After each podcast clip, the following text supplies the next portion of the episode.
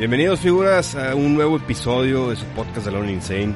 Hoy vamos a platicar con un portero mexicano, una eminencia. Él nació el 19 de octubre de 1991 en León, Guanajuato, México. Tiene experiencia profesional en equipos como Delfines, Chapulineros y La Piedad. Él es el portero titular de la selección mexicana de fútbol playa y seleccionado olímpico. Campeón en las Bahamas 2018 y campeón de CONCACAF en Salvador. Él es Gabriel Alejandro Macías Cabrera, campeón de fútbol de playa. Gabriel, figura, muchas gracias por estar con nosotros. No, muchísimas gracias a ustedes que, que nos han enviado la invitación para echar una plática y, y bueno, este, agradecido con ustedes por, por la invitación más que nada. Oye, Gabriel, eh, y, me, me, ayudó la biografía? ¿Le fallé en algo? ¿Me faltó algo? Este, nada más, el campeonato de CONCACAF lo logramos aquí en México, en, en Vallarta. La final fue contra Estados Unidos. Y la de El Salvador fue contra, también la final es contra Estados Unidos, pero esa fue para los Juegos Olímpicos que fueron en Qatar. Nada más ahí, pero, pero todo bien. Bueno, pues Ahí me, me falló, me falló el, el señor Wikipedia, güey. Hay que hablarle al güey para que lo corrige. No, hombre, no te preocupes. Oye, Gabriel, platícame, ¿de dónde eres? ¿Cuántos años tienes? Un poquito así generales de, de Gabriel. Bueno, yo tengo 29 años actualmente. Soy de León, Guanajuato, como, como bien lo mencionas. Este, vengo de una familia totalmente futbolera. Mi papá jugó en Morelia, de los que logró el ascenso, primera división en aquellos en aquellos años y este y bueno eh, un poco de mi de mi carrera estuve en tercera división acá en León después me voy a la Universidad de Hidalgo después de ahí como comentas me voy a Delfines de Ciudad del Carmen a Liga de Ascenso después de ahí pues ya empiezo a andar en el fútbol me voy a San Luis de ahí a Oaxaca y cierro ahora sí que el fútbol soccer en la Piedad fue mi último mi último equipo. Oye y tu familia eh, tus papás tienes hermanos cómo ¿Cómo está compuesta tu familia? Mira, sí, este, tengo dos hermanos mayores. Ellos también, el mayor jugó en, en Toluca y jugó en Lobos Buap y jugó ahí en, Liga de Ascenso en León cuando León hace unos cuantos años estuvo en Liga de Ascenso. El mediano también jugó ahí en, en Unión de Curtidores, también estuvo en Toluca, él terminó en Indios de Ciudad Juárez entonces, como te platico, pues sí somos una, una familia un poco futbolera. Mi abuelo fue presidente de la Unión de Curtidores cuando fue equipo de primera división en aquel, en aquel entonces.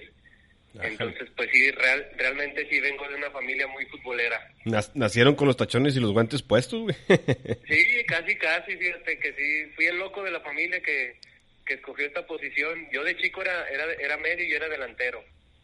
Oye. no sé qué día me cayó un poste en la cabeza que dije, bueno, vamos por la portería. Oye, y, platicando de eso, de tu niñez, pues si son tan futboleros, ¿cómo era, güey? Cuenta, platícame unos días normales de Gabriel a los 10, 9 años, rodeado de fútbol. Muy, muy, bendecido porque, como te comento, mi abuelo era presidente del Club Unión de Curtidores. Entonces, pues imagínate, ahora sí que a mi edad teníamos para nosotros propiamente en este sentido un estadio para poder jugar en la Martinica, que desgraciadamente ya, ya fue un estadio que se tiró hace años, pero imagínate si teníamos un estadio para nosotros solos, para irnos al club y un día normal era ir a la escuela, llegar a las 3 de la tarde a la casa, comer y irnos al club y irnos al estadio a jugar toda la tarde. Y después de regreso a casa a cenar y hacer tarea. Pero sí, siempre, siempre fui muy futbolero. Qué chulada, qué chulada. Y, y, ok, antes eras medio y tus hermanos de campo. ¿Cómo nació esta pasión, como tú dices, la portería? ¿Te acuerdas? Fíjate que sí, sí recuerdo muy bien. Yo recuerdo que de chico era medio en una escuelita de Chivas que estaba acá. Y este y un día vamos a jugar Copa Chivas y yo iba de medio, se lastima el portero, pues dije, pues ¿quién se pone? Pues yo me pongo, no hay bronca, ¿no? Entonces de ahí yo recuerdo que regresando de Copa Chiva le digo a mi mamá, ¿sabes qué? Cómprame mis guantes y cómprame mi pants porque prefiero ser portero, porque yo sentía que en la cancha no, no me gustó tanto como esa vez en la portería. Entonces le dije, ¿sabes qué? Cómprame mis guantes, cómprame mi pants y de ahora en adelante yo voy a ser portero. Y sí, dicho y hecho, a los 11 años yo escogí la portería. No, pues eh, corregiste tu camino, figura. Sí, ¿verdad? Oye, ¿y, ¿y, cómo comenzó el camino del profesionalismo? Este, de ese niño de 11 años que pidió sus guantes y sus pantalones, ¿cómo fue el, ese camino a llegar a profesional? Güey? Fíjate que, bueno, mis papás este, son divorciados. Sí. Entonces, yo recuerdo muy bien que yo vivía con mi mamá y pues mis hermanos de muy chicos se, se fueron a Toluca, se fueron a los 13 años a jugar allá. Entonces mi mamá sí, sí me decía, ¿sabes qué? Pues no te vayas. Mi mamá siempre me, me detenía por el lado de, ¿sabes qué? Pues mejor estudia. Y yo nunca le tomé mucho interés al fútbol de, de chico. Sí. De hecho, yo cuando empiezo en tercera división es porque realmente el entrenador era muy amigo de mi abuelo y le dijo, ¿sabes? Yo tenía 13 años cuando empiezo en tercera división. Órale. Entonces le dice, ¿sabes qué? Pues mándame a, a tu nieto y que se venga a entrenar y de ahí yo lo tomaba como un hobby, realmente yo lo tomaba como un hobby y cuando se me presenta yo a los 17 la oportunidad de un visor de, de la Universidad de Hidalgo me ve y me dice, ¿sabes qué? ¿Cómo ves? este Pues te interesa venirte para acá. Yo platico con mi mamá, yo estaba en prepa y le dije, oye, ¿sabes qué? Me están ofreciendo irme, pero pues realmente a mí no, todavía no me interesaba tanto el, el hecho del fútbol profesional en el sentido de ya tomarlo tan en serio de irme a otra ciudad. Y me dice mi mamá, pues sabes que yo lo único que te pido es que si te vas a ir termines la prepa y inicies tu universidad allá. Y pues sí, a los 17 años, casi recién cumplidos 18, tomé la decisión de irme a esta aventura que es el jugar ya fuera de casa. Sí. Y, y realmente pues allá llego a un equipo muy completo y, y el primer torneo llegamos a semifinal, este, de la segunda división, el siguiente torneo quedamos subcampeones, entonces ahí es cuando yo realmente dije, este es mi camino y ya de ahí le seguí para adelante. Pero ese, ese, ese, ese equipo era universidad o era, o era profesional? Sí, era un equipo profesional, la Universidad de Hidalgo tenía un equipo de segunda división, Ah, entonces pues ahí, este, ahí me ofrecieron la universidad, me ofrecieron casa, me ofrecieron un sueldo y, y este y entonces pues yo yo pues, con esa condición me fui más que nada puesta por mi mamá no entonces este sí era un equipo profesional de segunda división y de hecho la semifinal la perdemos contra Atlas y la final del siguiente torneo la volvemos a perder con Atlas. Ah, entonces pues sí sí era un, un buen un muy buen equipo y, y realmente pues sí ahí fue cuando comenzó realmente ya el yo estar fuera de casa. Oye, ¿y, y ahí est- estudiaste, terminaste tu carrera o, o de ahí partiste al, al profesionalismo? No, de ahí, de ahí paro un poco mis estudios porque yo duro tres años, dos años y medio ahí en ese, en ese equipo y un representante que yo tenía me, me dice que, que hay una oportunidad de, de ir a Querétaro. Entonces yo voy una semana a Querétaro, me quedo en, en Querétaro, este ya me, me dicen, ¿sabes qué? Si nos interesa. Y el director deportivo de aquel entonces, que es José Luis Malibrán, que llevan liga de ascenso, cuando el dueño de Querétaro compra una liga de ascenso para llevársela a Ciudad del Carmen, él me dice, ¿sabes qué? Yo no te quiero que te quedes aquí, yo quiero que te vayas conmigo a Liga de Ascenso a, a Ciudad del Carmen. Entonces, pues me enamora el proyecto de Liga de Ascenso y pues me voy para allá, me voy para allá ya a formar parte. De hecho, allá mi compañero es Alex, Alex Arredondo. Ah, mira. Me toca, él estaba en Liga de Ascenso, yo estaba en segunda y me subían a entrenar a Liga de Ascenso y así. Entonces ya allá, ahora sí que ya dejo los estudios por irme, por irme a seguir el sueño de, de ser futbolista. ¿Y qué te impulsó a tomar ese, ese, ese, ese sueño, ese, como ese camino de ser profesional? ¿Qué te impulsó a hacerlo? el, me impulsó el hecho de ya vivir una vida más, más, como te repito, yo acá en León en tercera división pues estaba en mi casa, tenía todas las comodidades y cuando yo me voy allá y veo lo que es el vivir solo, la experiencia, este, el ya formarte más como profesional y forjar tu camino, eso es lo que me motiva y cuando me hablan de una liga de ascenso, pues sí motiva más a un jugador de decir, bueno, estoy en segunda y me ofrecen ir a una liga de ascenso, pues a lo mejor ya voy a estar un paso más cerca de, de estar en, en primera división. Entonces eso es lo que a mí me, me motiva para irme para allá. Ah, buenísimo. Y de este camino, de, de estas decisiones, ¿me puedes contar una, una mala y una buena historia de, de este caminito? Sin, sin meternos todavía al fútbol playa, que este es un tema que mucha gente nos ha preguntado, pero antes de todo esto, ¿me puedes contar unas historias así? Sí, bueno, en, en malas, pues te puedo decir lo que a lo mejor muchos, muchos dicen y es cierto, el, el hecho de, pues de, en mi caso yo a los 18, 19 y 20 años, el vivir solo, el, el no pasar cumpleaños, el, el a veces solo tener un día de, de, descanso, el nada más que tener dos días de Navidad y regresas a entrenar y a veces este pues no ver a la familia, yo creo que sí sacrificas, en el sentido puedo decir sacrificar porque realmente cuando uno hace lo que le gusta, no es sacrificio, yo lo veo más como parte de tu trabajo, parte de lo que, de lo que uno escoge. Entonces sí, a veces sí te pierdes bodas, te pierdes cumpleaños, de no estar con mamá, con papá, con los hermanos. Y sí, a veces sí dices, ay, es que si ya estuviera en mi casa, si ya trabajara, si esto, si lo otro, podría compartir esos momentos.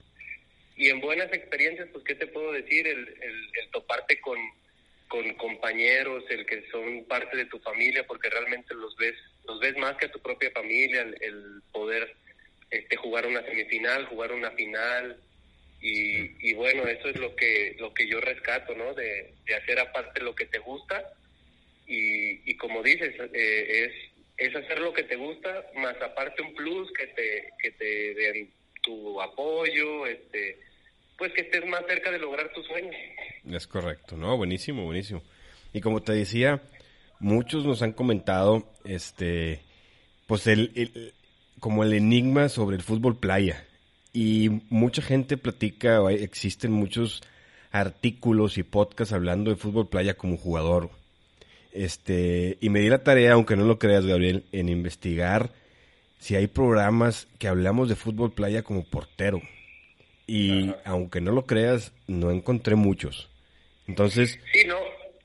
es como un es como un tabú o algo así como que la gente no no conoce y no se habla mucho. Entonces, creo yo que el podcast podemos enriquecer muchísimo este tema y, pues para comenzar todo, platícame cómo fue tu transición, transición de del fútbol normal, ahora sí fútbol playa. Sí, fíjate que yo te voy a ser honesto, yo tampoco lo conocía y a pesar de que cuando yo termino en la, en la piedad, este, yo digo, ¿sabes qué? Yo platico con mi familia porque me habían ofrecido después de la piedad irme a un equipo de, segunda división a México. Y este, yo platico con mi familia y digo, ¿saben qué? Yo ya, ya le voy a poner la cruz al fútbol. Este, prefiero ahora estar con ustedes.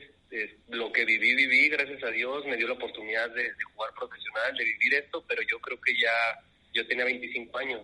Entonces yo le digo, yo creo que ya es tiempo de, de yo forjar mi camino ya fuera del fútbol, porque realmente ya no pienso estar en, de segunda en segunda en segunda y perder más tiempo. Entonces yo en León ese año pongo una academia de porteros.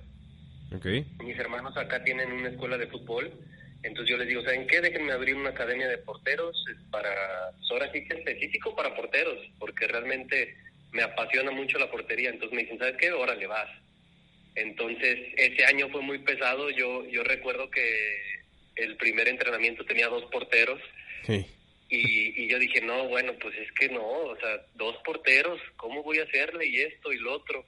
Y el primer año fue costoso y, y, termino cerrando el año con 25 porteros en mi academia. Entonces fue un gran avance y yo de ahí me, me empiezo a, yo abro, bueno, yo acá en León, en la escuela que tengo, lo que yo hago una labor social que es buscar apoyos de empresas para niños de bajos recursos que no tienen la oportunidad de, tener entrenamientos, entonces yo, yo, yo doy becas a los niños de bajos recursos para que puedan entrenar. Entonces me empieza a motivar mucho ese lado y yo digo, ¿sabes qué? Este, este es mi camino, el, la portería, el tener una escuela. Y el segundo año igual, arranco ahora, en lugar de dos porteros, arranco con 18, cierro el año con 34 porteros, 35. Y, y un día me llaman de un amigo que jugó conmigo en la piedad, me dice, oye, este, el entrenador me acaba de pedir tu currículum eh, acá en la selección de playa, ¿cómo ves? ¿Te quieres venir? Y yo honestamente dije, selección de playa, le digo, pues yo nunca he jugado eso. Me dice, no hombre, acá te, acá aprendes, dice, pues acá tienes que aprender. Y, y yo recuerdo que ese día le digo a mi mamá, le, le cuento, le dije, oye, ¿sabes qué? Me acaban de hablar de la selección, que si me quiero presentar esto y lo otro, y mi mamá, bueno, feliz, pero yo la vi más motivada que yo porque yo recuerdo que yo decía, bueno, la selección, pues, ¿qué es eso? Yo nunca he ido, no sé, me va a ir mal. Sí. Este, como que dije, y aparte dije, yo ya le había puesto un alto al fútbol, como para otra vez dejar la academia, irme, de cuidar este, esta parte. Y mi mamá me dice, ¿sabes qué? Date la oportunidad, vete una semana, vete una semana, cálale, y si no te gusta, pues te regresas. Y dije, pues bueno, me voy a dar una semana. Entonces así es como yo llego, eh, pues voy al CAR, llego al CAR, al Centro de Alto Rendimiento, y, y pues obviamente sí, sí, el, ser seleccionado, mucha es lo que yo yo platico con mucha gente que me dicen, bueno, ¿y qué ahí, qué o qué? Le digo, es que mucha gente no conoce el fútbol de playa. Realmente en México no, no, no suena mucho el fútbol de playa, pero es, es lo que yo les platico, es, es lo mismo, digo, es fútbol pero en arena, digo, tiene sus técnicas, tiene todo y, y aparte de ser seleccionado, representar a tu país, digo, pues gracias a Dios, pues no cualquiera. Sí, entonces, claro. este, yo recuerdo que el primer entrenamiento me dice, en ese entonces era el entrenador Ramón Raya, me dice, pues órale, métete, vas. Y entonces, pues yo jugué como Dios me dio a entender. Ese día creo me metieron como nueve, diez goles. yo salí desmotivadísimo del, del primer entrenamiento. Yo yo por dentro de mí decía, ya sácame, por favor, ya no quiero estar aquí dentro de esta cancha, ya me quiero a mi casa. Sí. Y cuando termine el entrenamiento, salgo desmotivadísimo y me agarra Ramón y me dice, excelente, te viste muy bien. Dije, bueno, pues qué partido vio este si no vio que me metieron 10 goles. Yo le pegaba al balón y la y pues obviamente el, tienes que tener alguna técnica para pegarle al balón, para que se levante. No, no, no, o sea, yo para mí fue fatal. Y cuando Ramón me dice, excelente, lo hiciste muy bien, este, Ah, pues dije, bueno, pues no lo hice tan mal entonces. Y recuerdo que esa semana entrenábamos de 10 a 1 y concentrábamos en el CAR y yo en la tarde me salía tres horas a la arena a practicar, tres horas diarias, tres horas diarias, tres horas diarias, a practicar levantar la pelota y creo que eso fue lo, lo que me dio mucho a mí, que le tomé tanta dedicación y como soy una persona que soy muy dedicada en el sentido que a mí las cosas me tienen que salir, ¿cómo? No sé, pero me tienen que salir.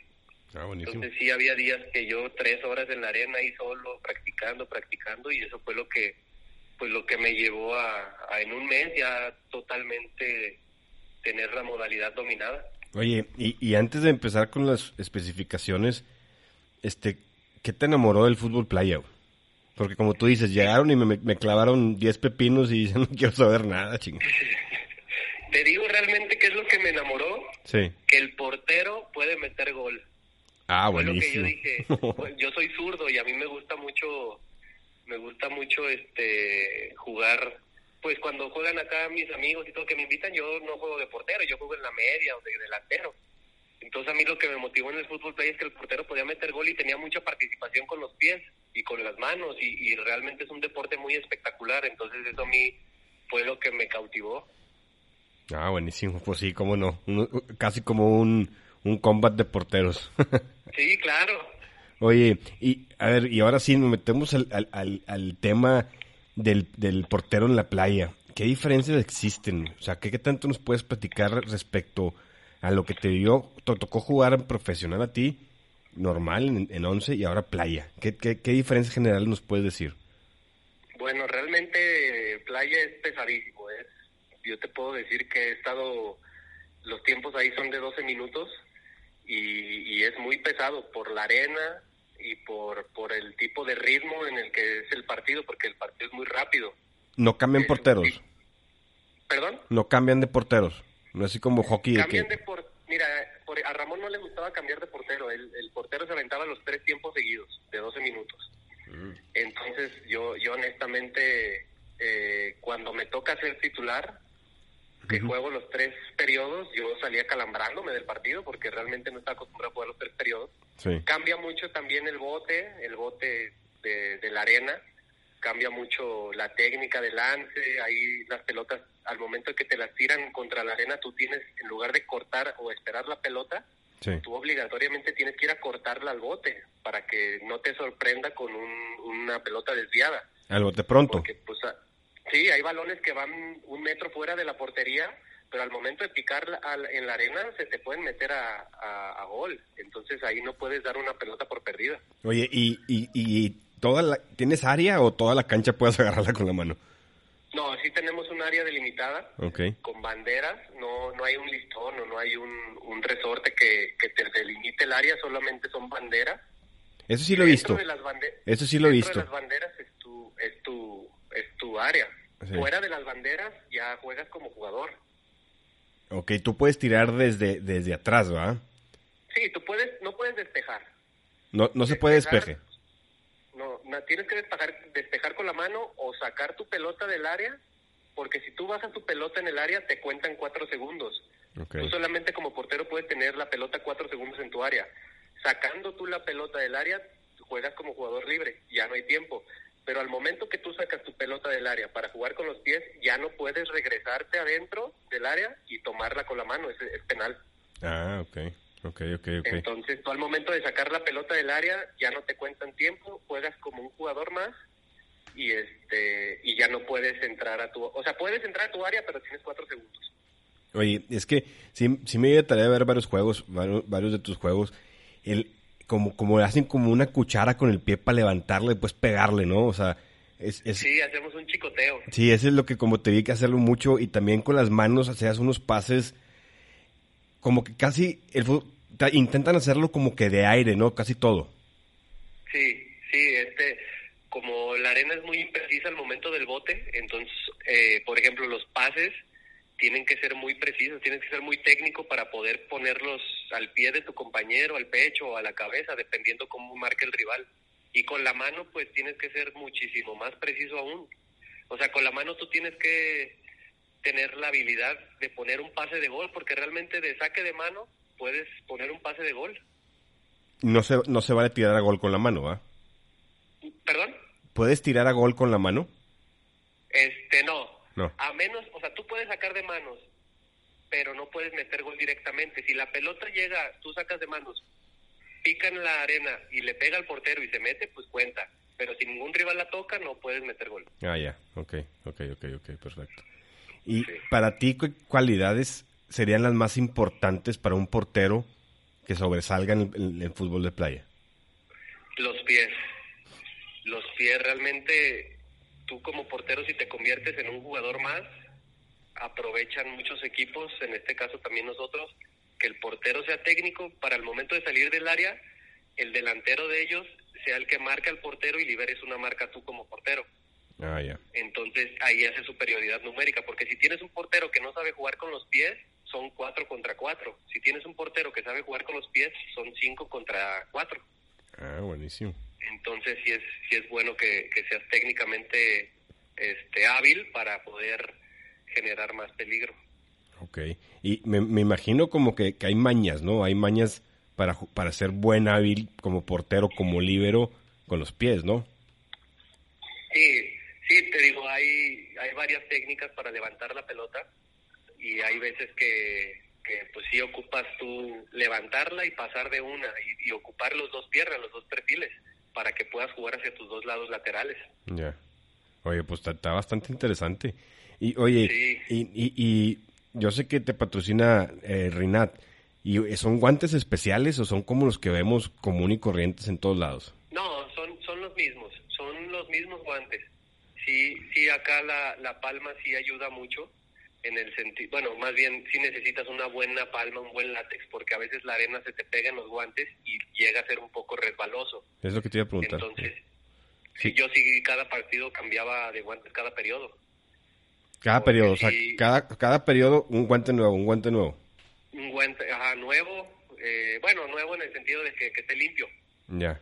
Pero a ver, Eh, cuenta, Pero sí, si, si vuelas y pues caes, este, y, y pues la arena es como que bien pegajosa, güey, se te queda pegado así en la palma, ¿cómo los, Sí. cómo los quitas? O sea, te digo porque una vez nos, nos dio la loquera a mí, a los coaches, a entrenar en la playa y los guantes quedaron hechos garras y querías agarrar un balón ya todo arenado y se te pelaba. Sí, sí, tienes que tener una toalla atrás del arco y, y estarte limpiando las palmas, porque se te pega la arena, pues ahora sí que en todo el cuerpo. Entonces, sí tienes que tratar de mantener la palma lo más limpia que se pueda y no mojarla tanto, porque al momento de tú mojar la palma, se te pega la arena y el balón a veces como lleva arena, pues puede sufrir que se te resbale. Entonces, sí tienes que estar limpiándote muy seguido las palmas y no pararte al momento de recortar, no pararte con la palma, sino cerrar el puño para que no se te pegue la arena. Ah, pues sí, sí, pues sí, claro. Y oye, y este, me he imaginado, bueno, te vuelvo a platicar la historia cuando fuimos los coaches a entrenar a una playa. este, pues estábamos pegando y estábamos entrenando con todo. Y yo terminé con el pie morado, morado de pegarle la pelota. ¿La pelota es igual o es diferente? Esta, este balón es, es, es el mismo, es el número 5, sin costuras, pero sí un poco más acoginado. Ah, ok. Es un poco más acoginado, lo, lo mismo que no lleva costuras, este es un balón pegado, se puede decir, pero sí es un poco más acoginado. Ok. Y, algunos yo los, los he visto jugar con calcetines o un tipo de zapato raro. ¿Sí se, ¿Sí se puede o no? Sí, hay, hay jugadores que se ponen un, vendaje, un vendaje y en el empeine se ponen un, no sé si conoces la cinta cebolla. Sí, sí, sí. Sí, claro. Se ponen dobleces de cinta cebolla en el empeine para, para que no les duela tanto, pero pues yo realmente no, ya te acostumbras. Cuando ya lo haces, sí, al principio yo también igual, los talones y las del empeine, bueno, no los aguantaba, pero ya te acostumbras y este ya no duele tanto, ya como que agarras el callo. Oye, ¿y, y el entrenamiento en el CAR es una cancha oficial así, oficial? Sí, es una cancha oficial la que tenemos ahí en el CAR, una cancha de arena oficial y este pues medidas reglamentarias. Híjole, no quiero saber. Los entrenamientos deben de ser como una matanza, ¿no? O sea, porque te digo, en mi experiencia, tratar de correr en, arena es criminal. O sea, para los 15 minutos ya estás con la lengua de fuera. Sí, no, es, o sea, honestamente yo que, que lo, el primer día, yo, yo hago mucho crossfit y cuando recién llegué al, al primer entrenamiento dije, no, pues no vengo tan mal, yo físicamente me siento bien. Yo 30 segundos de calentamiento y te lo juro que dije, ¿qué está pasando aquí? Porque realmente es, se me doblaban las piernas.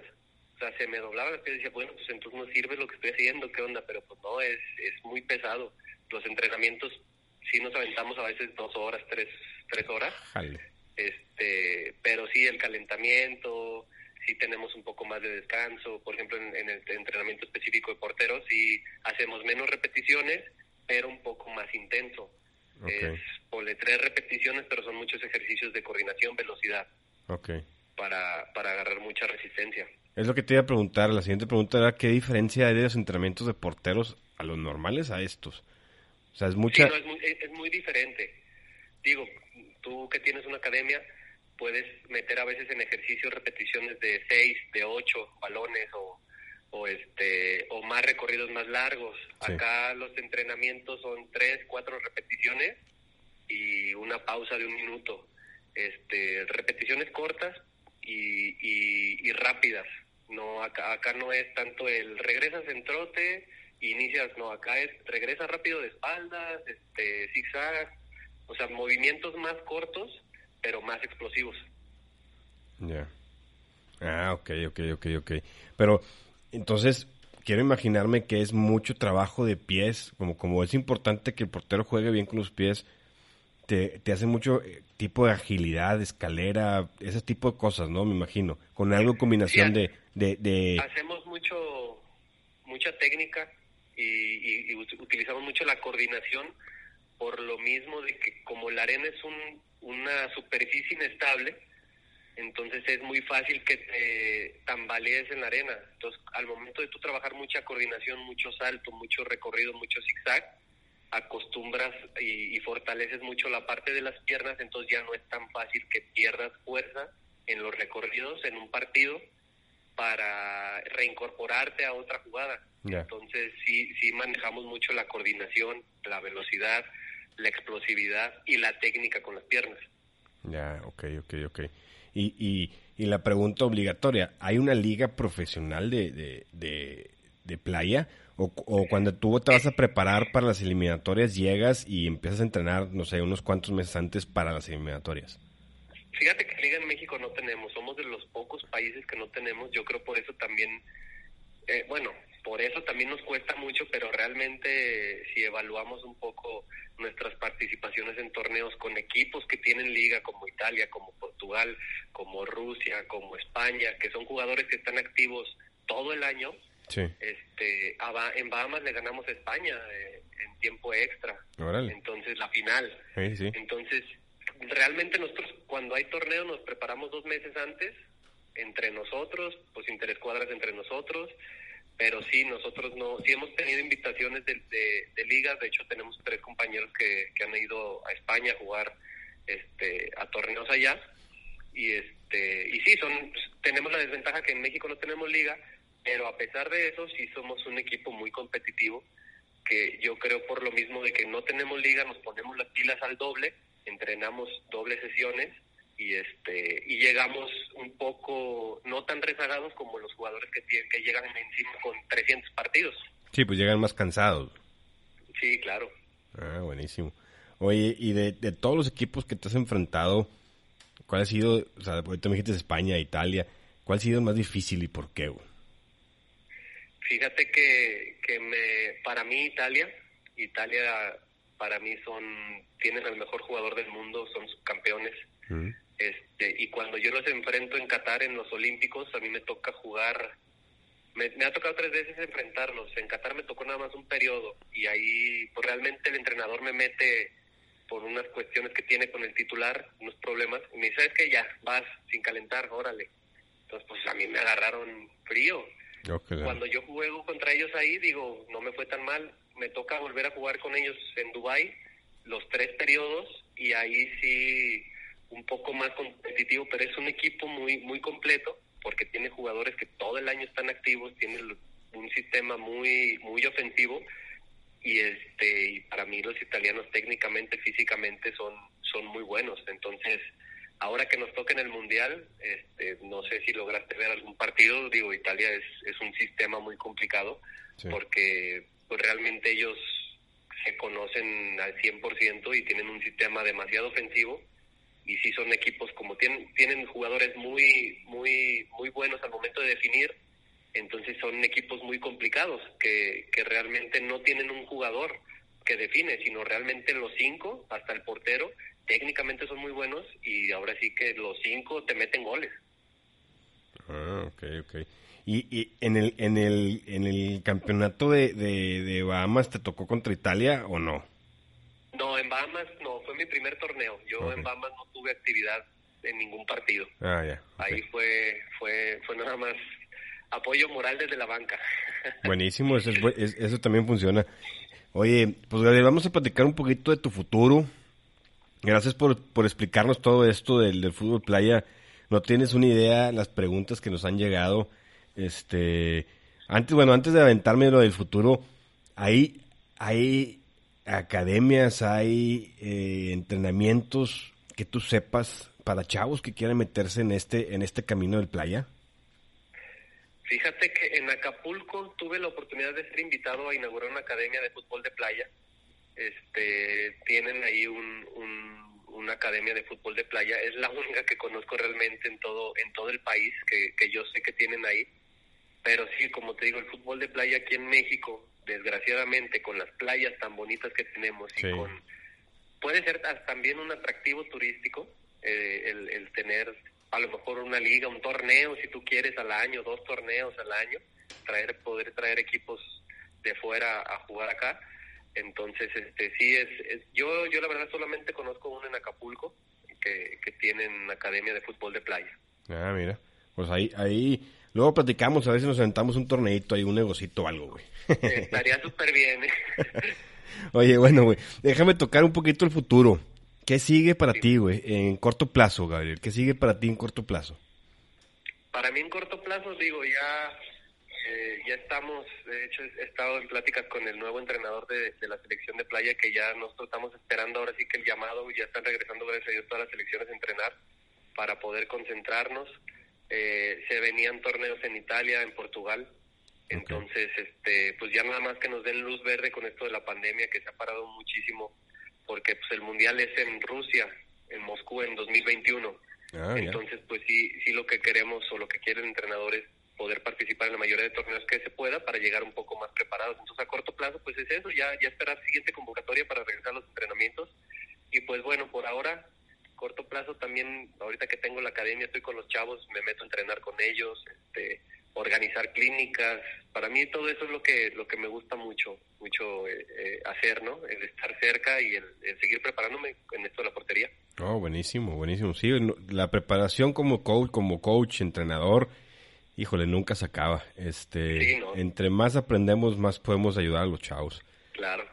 Oye, bueno, y me meto en una parte sentimental. Si te has escuchado alguno de los podcasts, siempre lo hago. Este, imagínate que estamos en la película de Volver al Futuro. Ahí en el carro este de, de McFly. Nos, nos regresamos, te subes al carro y te regreso al momento que decidiste eh, irte profesional, 17, 18 años, eh, y, y experimentar eso. ¿Qué consejo o qué te dirías a ti mismo sabiendo que si tú te dices las palabras a ti mismo, tú sí le vas a hacer caso? ¿Sí me explico? Si yo llego y te digo un consejo, tú dices, ¿tú quién eres, Monroy? Pero si tú mismo te dices a ti mismo, sí te vas a hacer caso. ¿Qué, qué consejo, qué palabras, qué, le, qué te dirías a ti mismo? Híjole, me pusiste hasta la piel chinita. este, fíjate que yo, desgraciadamente, como dices, a veces no tenemos a alguien, o más bien lo tenemos y no hacemos caso, ¿no? Digo, a los chavos que a lo mejor nos puedan estar escuchando, a veces a los 17, 18 años decimos, no, hombre, yo hoy soy bueno, hoy este, me da el, el echar la flojera hoy, hoy me da el salirme de fiesta y, este, desvelarme y descuidarme. Entonces yo creo, a mí esa parte, te voy a ser honesto, no me da pena decirlo, yo lo comparto con, cada vez que puedo.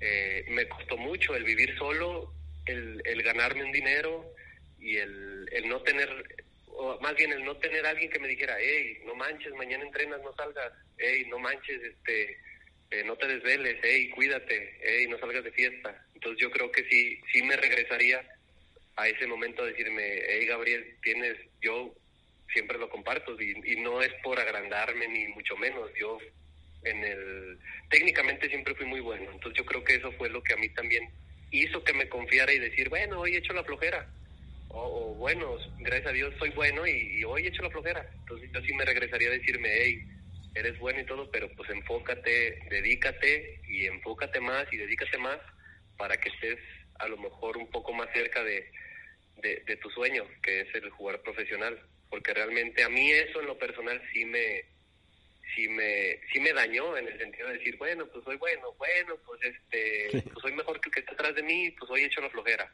Entonces, esas actitudes, aunque a veces uno no las note, pues además los entrenadores, los directivos sí las notan. Ya. Ya, ya. Buenísimo, buenísimo. ¿Y a tus familiares qué les dirías? Híjole. este. No, bueno. No, se van a sentir, no se van a sentir, Gabriel. No importa, aquí nadie va a escuchar. no, no, no te puedes. No, digo, siempre ellos estuvieron muy cerca de mí.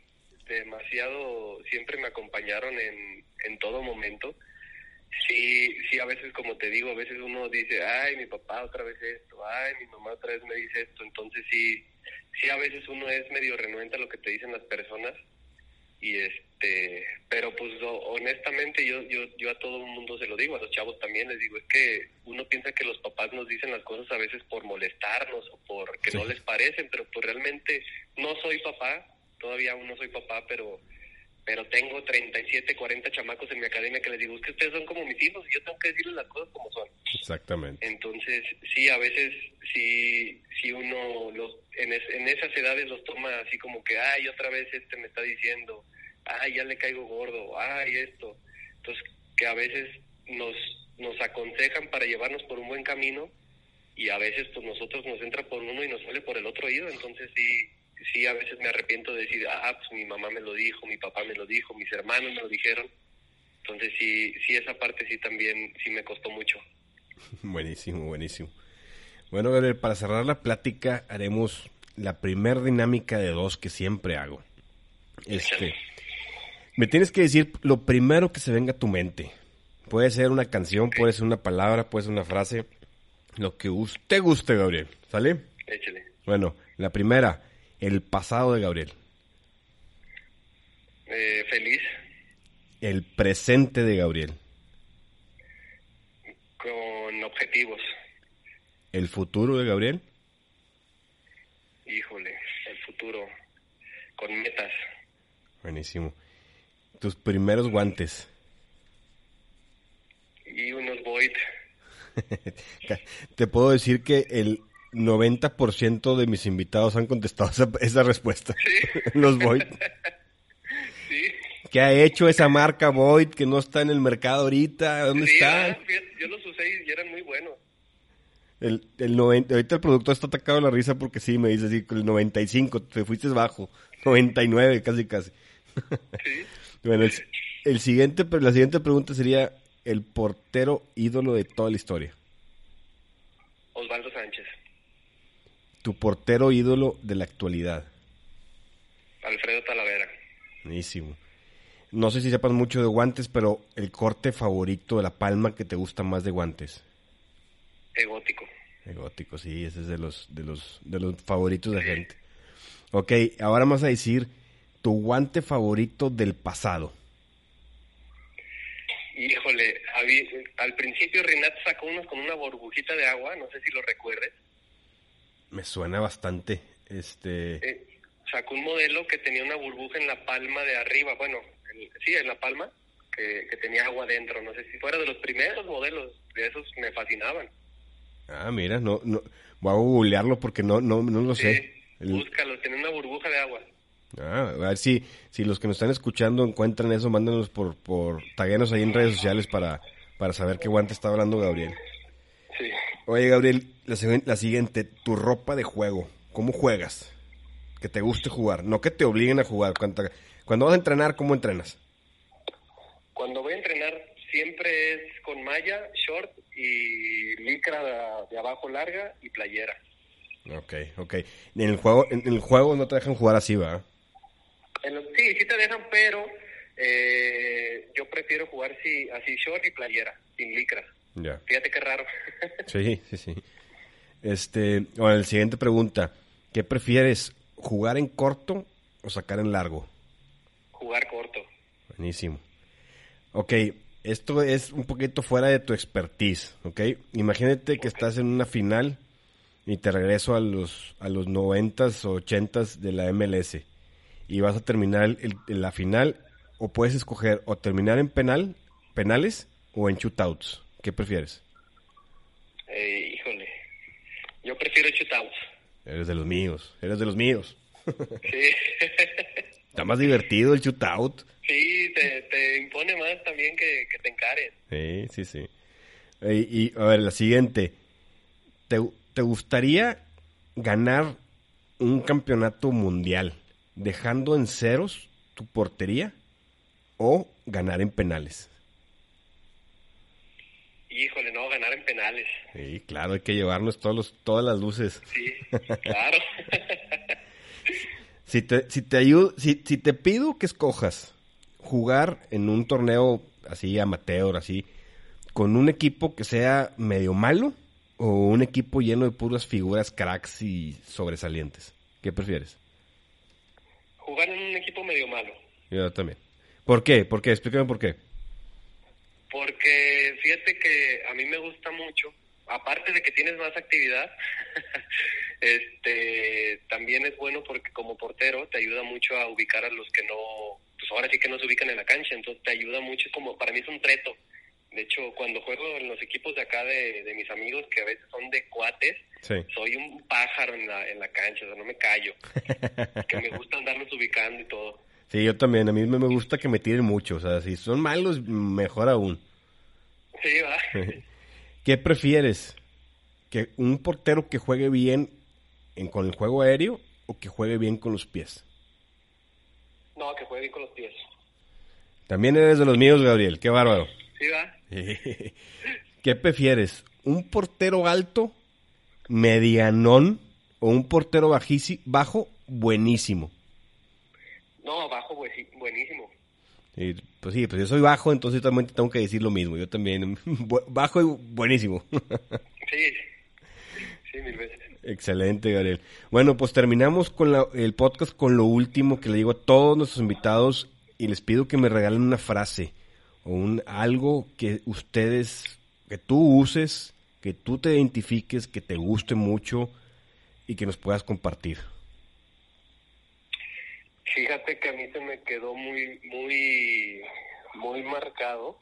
Yo soy, bueno, a mí me gusta mucho ver películas. Este, soy muy peliculero y series y todo. Y, y a mí me gusta mucho la, la película de En Busca de la Felicidad. Y hay una frase que le dice él a su hijo, que le dice que nunca permitas que nadie te diga que no puedes hacer algo. Él le dice, ¿sabes qué? Nunca permitas que nadie te pueda, nunca permitas que nadie te diga que no puedes hacer algo, aunque sea yo, aunque sea su padre. Dice, si tienes un sueño, tienes que perseguirlo. Entonces, esa frase a mí siempre se me ha quedado muy marcada. Excelente película y excelente, excelente, excelente frase, figura. Sí. Oye. Sí, fíjate que a mí me pasó algo bien curioso. Digo, no, te voy a platicar aquí de rápido. Yo era, yo, bueno, antes de, cuando estaba en selección de país, yo era el portero más cepillado, te puedo decir así. Bueno, cepillado en el sentido de que siempre viajaba, pero nunca jugaba hasta mis amigos me echaban carrera y me decían, no manches, es que tú nomás vas a conocer. Digo, pues sí, pues no me mete. Entonces yo recuerdo que, que un día me mete contra España y me dice, ese día, digo, él empezó a tener problemas con el portero titular y como que entre sus piques pues le agarraba el enojo y a medio partido lo sacaba y a mí me decía, pues ahora le vas sin calentar y así. Y recuerdo que ese día se pelea con él en pleno partido, lo saca, me mete y, y ese día perdimos creo 4-1, 4-2 me dice, hey, para eso te meto, para que para que no resuelvas el partido. Digo, es un entrenador que teníamos muy loco, realmente es un entrenador loquísimo. Entonces yo, yo se me quedó muy marcado y dije, bueno, pues es que, güey, pues me metiste frío. Pues casi no tengo ritmo de partido, pues ¿qué quería? Digo, bueno, lo voy a tomar como un reto para mí. Entonces, de ahí él empezó a tener mucho pique con el titular y, y me empezó a meter, empecé a hacer buenas actuaciones y todo y un mes antes del Mundial que tenemos un torneo en Dubai yo alineo todos los juegos de titular. Entonces, pues realmente eh, me empezaron a salir las cosas y pues te vas motivando. Sí, claro. Y, y yo recuerdo que en el Mundial dije, bueno, pues ya se le, sale de haber quitado su enojo, ya me va a mandar a la banca.